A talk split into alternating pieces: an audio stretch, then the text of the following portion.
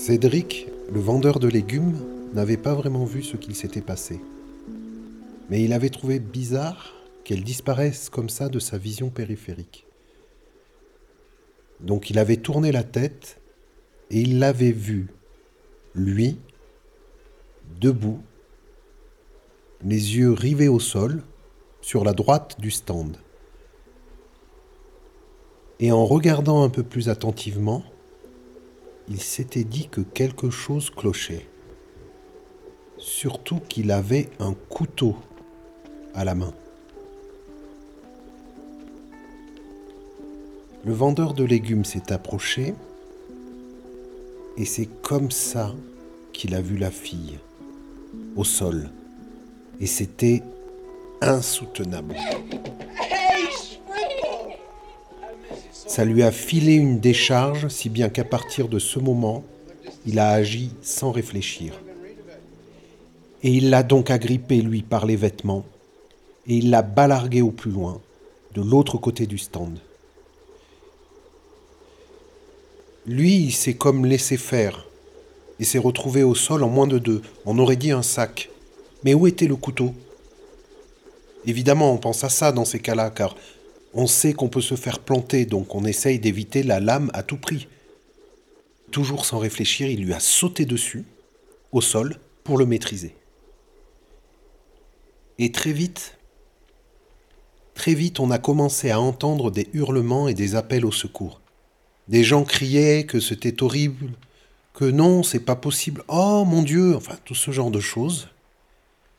Une dame s'est mise à courir, et de son cabas, des pommes de terre tombaient et roulaient aux pieds de certains qui les ramassaient en regardant étonnés, souriant, et elle criait Jésus, Marie-Joseph. Autant les plus jeunes trouvaient ça comique, autant les vieux étaient devenus inquiets, suivant difficilement du regard la course de la dame.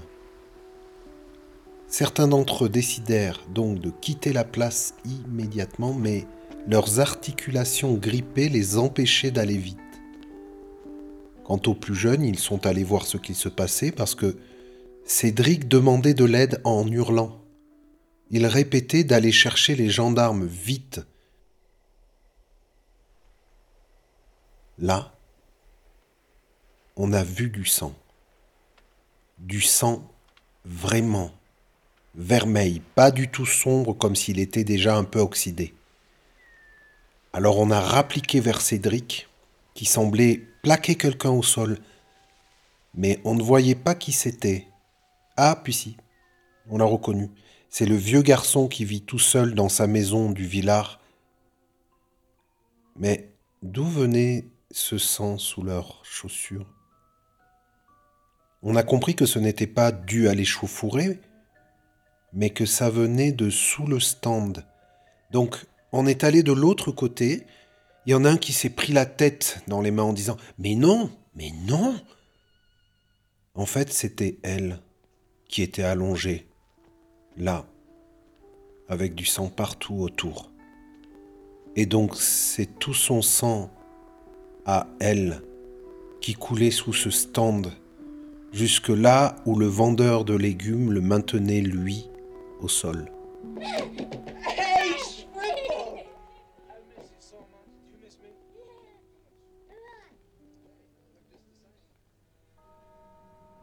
Une mère qui arrivait du côté du stand où elle, elle était allongée, a soulevé son fils pour faire demi-tour trop tard. Qu'est-ce qu'elle a, la dame? demande l'enfant. En le tenant par le callback, elle court vers sa voiture garée en contrebas. Et bientôt, on entend les mots attaque au couteau, attaque au couteau, attention, sans qu'on sache vraiment d'où ça vient. Attaque au couteau égale attentat terroriste. Donc là, ça a fait boum dans la tête des gens. Il y a eu un mouvement de foule vers le parking, et c'est comme ça qu'on entendit d'un seul coup un concert de moteurs, puis de klaxons, car certains manquaient de se rentrer dedans dans la précipitation.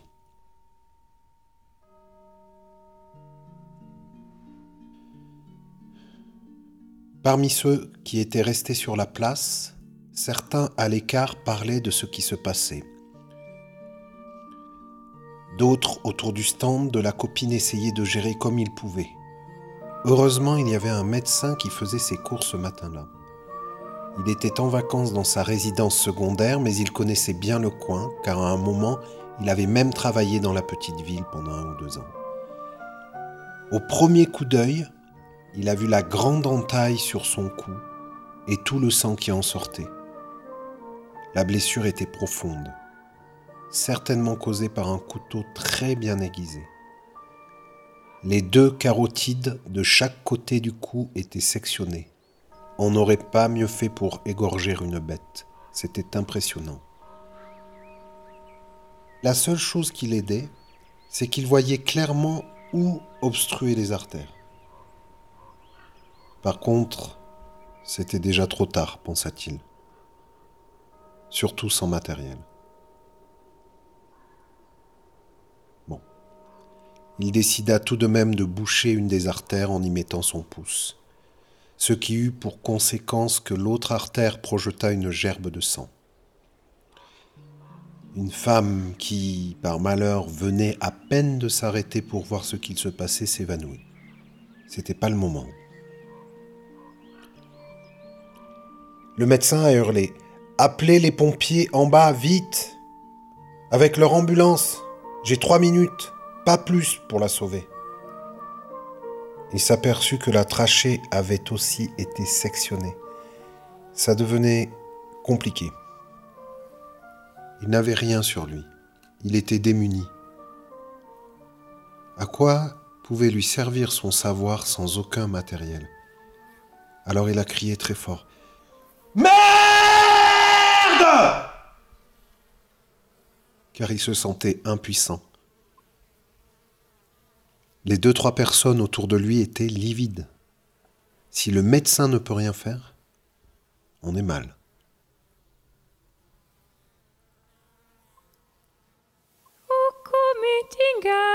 se pensi che l'anni non hanno a finire, bisogna morire.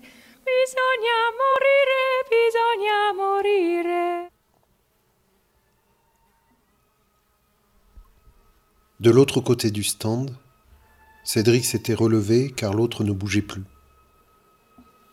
De toute façon, il n'avait opposé aucune résistance quand il lui était tombé dessus. Enfin, à un moment, il s'était étrangement tourné pour se retrouver plaqué sur son flanc gauche. Mais il ne cherchait pas du tout à se défaire de la prise au sol. C'est qu'entre le moment où le vendeur de légumes avait vu la fille au sol et le moment où il avait décidé d'intervenir, il y avait quand même eu quelques secondes. Et dans ce laps de temps, lui, il avait très scrupuleusement planté la lame du couteau qu'il tenait dans un espace intercostal, en espérant que la lame vienne se ficher dans son cœur. La lame est longue, elle est bien aiguisée. C'est celle dont on se sert pour couper les grandes meules. Et c'est un couteau très pointu, car ça fait plus professionnel pour épater les clients et qu'il brille le couteau, et qu'il soit bien aiguisé. Et maintenant que le vendeur de légumes s'est relevé, il voit le manche qui dépasse du flanc du gars, ce qui explique pourquoi il sentait quelque chose qui lui pressait le ventre. Et il regarde son tablier et il s'aperçoit qu'il a du sang partout. Et tout d'un coup, il se met à trembler. D'abord des frissons, puis de plus en plus fort jusqu'à ce que les tremblements l'empêchent d'articuler quoi que ce soit. Alors on lui dit Non mais va te changer. Et il fait tout ce qu'on lui dit.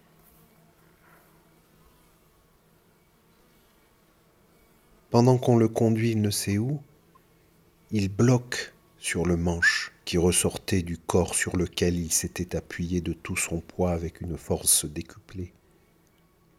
Il se demande si c'est lui qui l'a tué. Il dit tué même s'il ne sait pas s'il est mort, mais il ne sait rien de toute façon. Pas plus que comment il doit réagir maintenant. Il a froid. Il est parcouru de spasmes et il est crispé au point qu'il a des crampes dans la mâchoire. Et puis il claque des dents et il a des douleurs aiguës qui le lancent là dans les reins. Mais où va-t-il? Deux femmes lui parlent et essaient de le rassurer. Il n'entend pas bien ce qu'elles disent. Et puis dans ce monde de merde, on peut même pas aller au café pour se laver les mains et puis prendre quelque chose de chaud. Ces restrictions rendent fou, sans amour, sans toucher, sans même de quoi avoir un peu de réconfort, un rien pouvoir dire merci au serveur qui vous fait un café. C'est une vieille amie de sa mère qui lui a dit de venir chez elle pour qu'il se nettoie. Elle est accompagnée par une autre personne qu'il ne connaît pas. Chez elle, c'est vraiment vieillot, avec des tapisseries qui datent d'on ne sait même plus quand, et aussi l'horloge et son tic-tac, déprimant et en arrivant, elle lui montre les toilettes qui sont dans un renfoncement de l'entrée. Elle lui dit qu'il y a un lavabo et du savon et une serviette. Et lui fait tout, mécaniquement. Il se frotte les mains au-dessus du lavabo minuscule, de ceux qu'on colle dans les angles quand il euh, n'y a pas de place. On y passe à peine la main sous le robinet et ça éclabousse partout autour. Parce que en fait, ce n'est pas du tout adapté pour les hommes de maintenant, qui sont beaucoup plus grands. Lui, il a envie de se mettre dans une baignoire pour se laver intégralement, alors que pour l'instant, il remarque que des gouttes d'aquarelle rouge maculent les carreaux au sol, et puis les carreaux du mur aussi. Il regarde ses mains et se demande si c'est lui qui saigne mais il ne voit aucune blessure, rien. Non, c'est bien le sang de l'autre. Alors il retire son tablier et il se met à essuyer le sol perlé. Mais c'est pire, car il étale le sang qui a imprégné son tablier. Mais putain, c'est pas vrai. Il doit faire un effort terrible pour se saisir d'un rouleau de papier toilette, car ses tremblements sont si forts qu'il a du mal à refermer ses mains nouées de crampes. Et en plus, il pèle dans sa maison, à cette conne. Alors il se met à quatre pattes et puis il essuie, il essuie, il essuie. Encore tout le sol carrelé. Et l'espace est si petit qu'il se cogne contre la porte et on lui demande si ça va. Non, mais ça va pas du tout. Car il n'arrive pas à tout nettoyer. il a l'impression que plus il lave, plus il salit. Alors il essuie encore et encore comme si sa vie en dépendait. Mais il se met à pleurer. Et donc il s'arrête. Et il s'assied sur la cuvette. Il s'en veut de tout. Et toute la tristesse qu'il avait en lui depuis tant d'années, le submerge. Il pleure comme on hurle. C'est la seule chose qu'il peut faire finalement. La dame et l'autre personne se sont reculées de la porte où l'une d'elles avait collé son oreille. Et elles ont bien compris. Elles ont eu la politesse de ne pas rester et d'aller dans la cuisine, qui est à l'autre bout du couloir. La dame a proposé un café. L'autre a dit que c'était pas de refus. Qu'est-ce qu'on ferait sans café?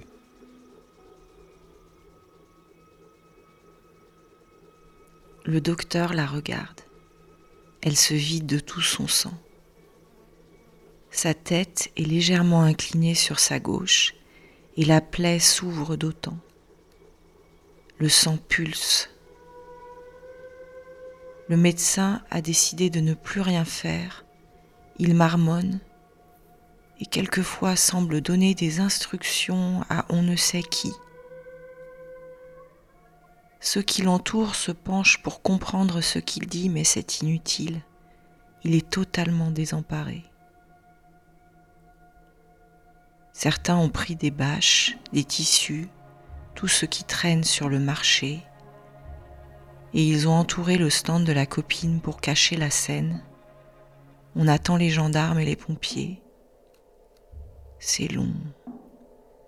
C'est trop long.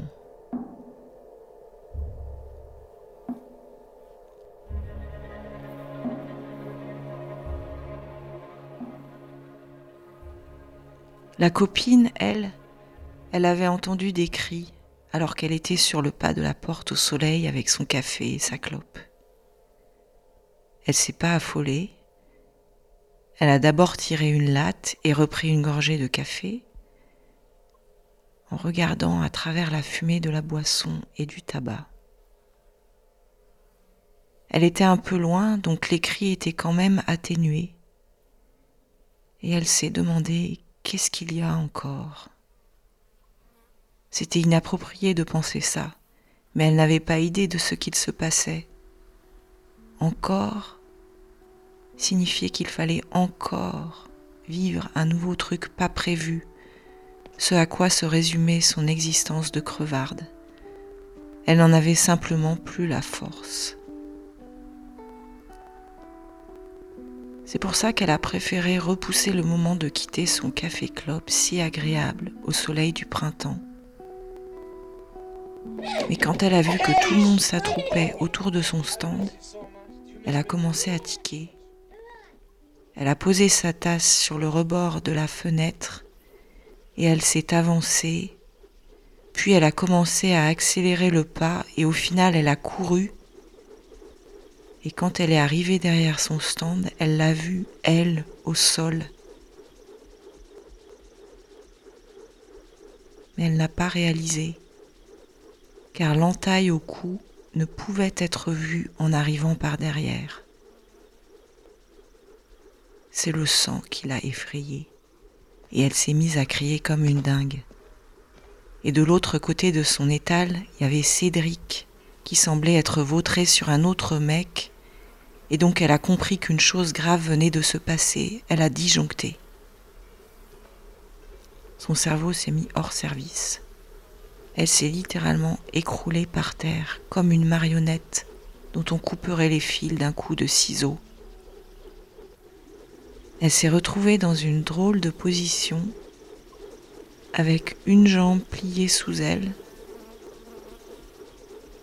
L'autre copine qui avait fait le café l'a prise sous les aisselles et l'a emmenée à l'écart en lui disant, même si elle n'en croyait pas un mot, que ça va aller. Puis elle l'a adossée au mur et elle lui a passé la main sur le visage. La copine a ouvert les yeux à demi et elle a murmuré tellement bas. Mais qu'est-ce que c'est que ce bordel?